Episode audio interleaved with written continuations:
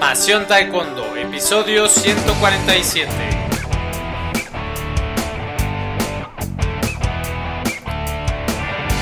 Hola apasionados del Taekwondo, ¿cómo están? Bienvenidos a un nuevo episodio de Pasión Taekwondo, el programa, el podcast para todos los enamorados, apasionados del arte marcial, del puño y del pie, del arte de patear y de golpear, del arte marcial coreano, del taekwondo, taekwondo, taekwondo, taekwondo, como le quieras llamar. Hoy es 11 de diciembre de 2017 y hoy tenemos una revisión, eh, la segunda parte de una revisión al libro de los cinco anillos de Miyamoto Musashi, Sabiduría Samurai, que si bien no es coreana, es, es, un libro de gran tradición marcial y que nos deja muchísimas enseñanzas aplicables perfectamente al taekwondo de ahora. Antes de ya entrar de lleno en el tema, te invito a visitarnos en pasiontaekwondo.com y ahí puedes acceder a todos nuestros episodios, entrevistas, eh, revisiones de libros como la de hoy, eh, juegos para la clase de taekwondo, eh, etcétera. Tenemos entrevistas con psicólogos del taekwondo, entrenadores, atletas, etcétera. Bien, pues ya vamos a entrar en materia. El día de hoy hablaremos, como ya lo dije, del libro este de Miyamoto Musashi, la segunda parte. Y lo que hicimos fue eh, seleccionar algunas citas eh, del libro de Musashi. Eh, las voy a leer tal cual. Y luego voy a reflexionar, a, a, ex, a, explicar un poco cómo las entiendo yo y cómo pueden aplicarse al, tanto al deporte moderno o pues, a la vida misma. Estos libros incluso se los utilizan muchas veces corporaciones o sí, o eh, empresas, ¿no? Que eh, pues tienen una, buscan motivar a sus, a sus dirigentes, ¿eh? o sea, se usa para cuestiones gerenciales porque pues muchas veces esa, el, hay una batalla ahí, ¿no? Entonces la empresa es como una entidad uh, militar que busca imponerse a otras. Ok, bien, entonces... Eh, pues revisamos algunas frases en el episodio anterior. Eh, hoy me, me, muevo a la frase que sigue. Ok. Eh, voy a leer la frase de Musashi y luego hago la reflexión. Dice Musashi, en las artes marciales individuales, vosotros determináis también cuáles son las tradiciones del adversario, observáis su carácter personal, averiguáis la fuerza y debilidad de la gente, maniobráis contra las expectativas de los enemigos, os dais cuenta de los momentos álgidos y bajos del mismo, os aseguráis de los ritmos que hay entre ellos y hacéis el primer movimiento. Esto es esencial. Bien, pues ahí Musashi habla de eh, lo importante que es eh, conocer al adversario, ¿no? No puede asistir uno a un combate, sobre todo si es importante, a una competencia importante, pues a ciegas. O sea que, en el, por ejemplo, en el taekwondo de alto nivel, pues seguramente ya los... Mmm, los países, lo hemos visto en algunas de nuestras entrevistas, eh, los entrenadores saben, ¿no? Ah, pues no sé, los coreanos normalmente eh, pelean así, los iraníes. Eso es, eh, eso es básico, ¿no? No asistir a ciegas y sobre eso, pues uno tener una táctica. Y como dice aquí Musashi, hacéis el primer movimiento. Eh, siempre él habla de una postura um, ofensiva, Musashi, no, no de ajustarse a lo que hace el enemigo. ¿Ok? No, de, no, no reactiva, ¿ok? Sí se ajusta dentro de lo de las ideas de la forma de combatir del enemigo pero pero siempre atacando primero ok mm, otra idea de Musashi. Es esencial reforzar firmemente el ataque en el momento de cualquier pérdida de posición por parte de un adversario para impedirle que se recupere. Y bueno eh, en un combate de, de taekwondo eh, a veces sucede que hay chicos que, o nos sucede a uno mismo, que atacas, pero, pero con una sola patada, ¿no? Y, y, ahí te quedas, ¿no? Incluso puedes conectarla y ya, te quedas con una sola patada. Es muy importante pues continuar, ¿no? Y sobre todo pues si la si contactas, pues continuar, si si estás haciendo daño, pues hay que no no hay razón para quedarte ahí sin eh, sin actuar. Hay que aprovechar, como dice aquí, cualquier pérdida de posición por parte del adversario. En un contexto de artes marciales bélicas, pues sí, pues se busca hacer daño. En un contexto deportivo, pues se busca que si tu oponente está desorientado, pues sacar el máximo, la máxima ventaja posible. ¿Ok? Bien, otra idea. También en las artes marciales individuales, si pensáis que estáis llegando a un empate, es fundamental cambiar inmediatamente vuestro enfoque, enfoque, perdón, averiguar el estado del adversario y determinar cómo vencer por medio de una táctica muy diferente. Pues ahí Musashi dice que si está el combate parejo, mm, no vale la pena gastar energía en estar intentando las mismas cosas. Es muy importante hacer eh, un cambio de táctica. El otro día estaba platicando con un profesor y me decía que, eh, o sea, que ahí puede haber que un competidor entre a un round perdiendo por, eh, o sea, salga del primer round perdiendo por una ventaja amplia, nueve puntos o no sé cuántos y, y recomponga, ¿no? Eso habla de, un buen competidor, pero también de un buen entrenador y de esa capacidad de, eh, de llevar adelante un, combate cuando parecía que... cuando se entra a lo mejor con la táctica no correcta. Bien.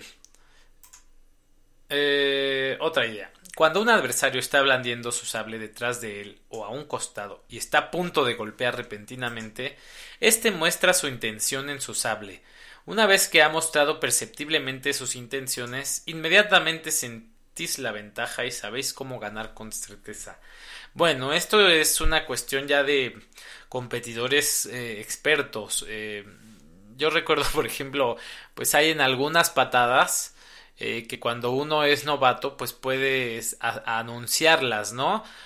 por ejemplo, ante la finta de, de cuando quiere uno hacer tichagi girar, y te están fintando y, y, mueves el cuerpo ya, ya siendo obvio que vas a girar, ¿no? Y entonces ahí Musashi habla de, de sentir esa ventaja de lo que quiere hacer el adversario y aprovecharla.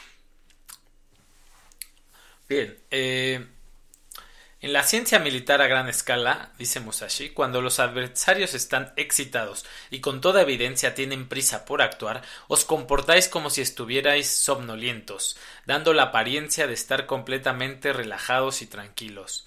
Haced esto y los mismos adversarios se verán influidos por ese estado de ánimo y perderán su entusiasmo. Bueno, Musashi habla de que incluso los bostezos son contagiables, ¿no? Eh, cuando el adversario está muy revolucionado, pues una estrategia puede ser eh, mostrar calma en todo momento, porque eh, si uno entra en esa misma dinámica, pues puede que no le convenga. Entonces él habla de contagiar ese, esa tranquilidad en el combate cuando el adversario ya se contagia de, esa, de ese ritmo más, de esa cadencia más suave, pues atacar, ¿ok? Bien, dice Musashi, igualmente en las artes marciales individuales es esencial estar relajado en cuerpo y espíritu, darse cuenta del momento en que el adversario se relaja y tomar inmediatamente la iniciativa para ganar. Bueno, es la misma idea, ¿eh? Solo que él habla primero de la ciencia militar a gran escala, o sea, de combates de muchos hombres y después de, de combate individual. Bien, otra idea. También en las artes marciales individuales podéis amenazar por medio de vuestro cuerpo, podéis amenazar por medio de vuestro sable y podéis amenazar por medio de vuestra voz. Lo que es esencial es hacer repentinamente un movimiento totalmente inesperado para el adversario, aprovecharos de la ventaja del temor causado y alcanzar la victoria en ese mismo instante y lugar. Esto debe ser trabajado con profundidad. Habla de la amenaza, de la importancia de fintar, esto es, es importantísimo, ¿no? Y para mí es una de las formas en que te puedes dar cuenta cuando un competidor es eh, novato o, ya tiene un, largo camino, ¿no? Eh, los competidores eh, expertos, pues normalmente se están moviendo constantemente, están fintando. Como dice, incluso con el grito se puede fintar. Ya hemos, a veces más complicado ya con los protectores bucales, pero aquí nos está mostrando en un libro del siglo XVI desde cuándo se remonta esta, esta tradición de gritar. Hasta qué época se remonta? Es muy probable que se remonte a épocas mucho más antiguas.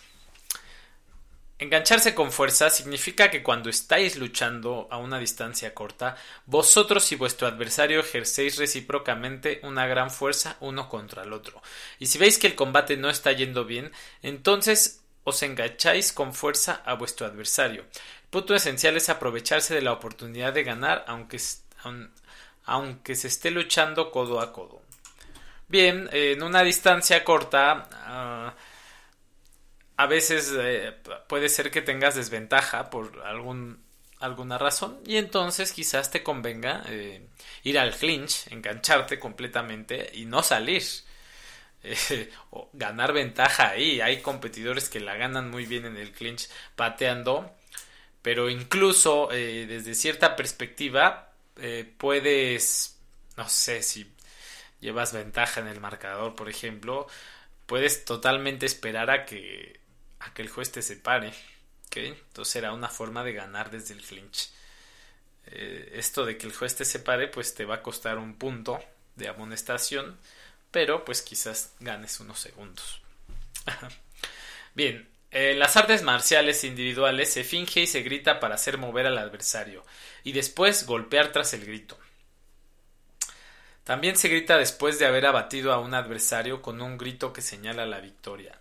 Estos se llaman los gritos anterior y posterior. Interesante, ¿no? Eh, se finge y se grita para hacer mover al adversario. Eh, es la misma idea anterior de, de, de finta, de amenazar gritando. Eh, pero también Musashi habla de esto de se grita después de haber advertido a un adversario, que eso cuánto tiempo, cuántos años se puso de moda gritar para marcar el punto, ¿no? Y da el nombre de los gritos aquí Musashi, los gritos anterior y posterior, antes de la acción, después de la acción, y eso es, eh, era el pan de cada día, ¿no? pegan y luego gritan. y se criticaba mucho, yo me acuerdo como algo deshonor, deshonroso y algo solo de los competidores. Y miren, aquí tenemos a un libro clásico de las artes marciales hablando del grito después del, del contacto, después de haber abatido a un adversario. ¡Wow! Bien, eh, en el dice Musashi, igualmente en el contexto de las artes marciales individuales, cuando vuestro adversario no tiene la misma capacidad que vosotros, o cuando su ritmo decrece, o cuando empieza a retroceder, es esencial no dejarle recuperar su aliento, neutralizarlo sin tan siquiera darle el tiempo de parpadear. Lo más importante es no permitirle que se recupere. Mm, es similar a otras ideas que ya habíamos mencionado antes, lo que nos da una idea de, de qué tan importante es esto, ¿no? O sea, si el ritmo del adversario está decreciendo, pues hay que sacar la mayor ventaja en el combate, ¿no? Hay que esperar a que se recupere, ¿no? Hay que dejarlo respirar, ¿no? Bien. Una, otra idea de Musashi. El cambio de la montaña y el mar. La montaña y el mar significan que es mala táctica hacer una y otra vez lo mismo. Tal vez tengáis que repetir algo una vez, pero no debe repetirse una tercera vez. Cuando intentáis alguna táctica sobre un adversario, si no funciona la primera vez, no tendréis ningún beneficio precipitándonos a hacerla de nuevo. Cambiad vuestras tácticas de manera abrupta, haciendo algo completamente diferente. Si todavía esto no funciona, intentad alguna otra cosa. Bien, yo recuerdo alguna vez un regaño de, de mi profesor, de mi entrenador, porque en un combate me enfrasqué en lo mismo una y otra vez y no funcionaba porque me estaban bloqueando con la pierna, yo atacaba directo con derecha y me bloqueaban así como en Muay Thai, pero en Taekwondo y, y bueno, yo eh, me enfrasqué con eso y, y, no saqué nada, ¿no? Entonces hay veces que uno eh, como que tiene esa, esa esa incapacidad de cambiar o esa necedad de, de, pensar, ahora sí va a funcionar, ahora sí va a funcionar. Y si no está funcionando algo, hay que moverse. Y eso es para cualquier cosa en la vida, ¿no? Hay que estar haciendo cambios, pruebas, como dice mm, por ahí Einstein. Eh, no podemos esperar resultados diferentes si estamos intentando siempre las, las mismas cosas. Otra idea de Musashi. Cuando estéis combatiendo contra los enemigos, si tenéis la sensación de estar estancados y de no hacer ningún progreso, abandonad vuestro estado de ánimo y pensad en vuestro corazón, que estáis empezando algo nuevo. Cuando conseguís el ritmo ya sabéis cómo ganar. Esto es renovarse. Esto de renovarse es importantísimo. Hay que ir punto por punto, ¿ok? A veces nos pasa que los chicos voltean a ver el marcador y ahí se acabó, ¿no? Y ahí, Musashi habla de la importancia de ir viviendo cada momento. Dice, si tienes la sensación de estar estancado y no hacer ningún progreso, abandona ese estado de ánimo. Hay que vivir el momento. ¿Ok?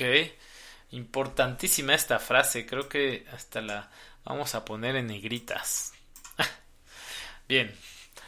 Otra frase de Musashi. El dicho común sobre ganar aunque sea un centímetro es algo que concierne a personas que desconocen totalmente las artes marciales. Por ello, intentar ganar a distancia mediante la ventaja de la longitud del sable sin conocer los principios de las artes marciales es algo que la gente hace por debilidad de corazón. Es por esto por lo que, por lo que considero este arte marcial como algo débil. Musashi habla de, pensar en ganar solamente, bueno, obviamente si tienes un sable más largo, pues vas a poder atacar desde más lejos.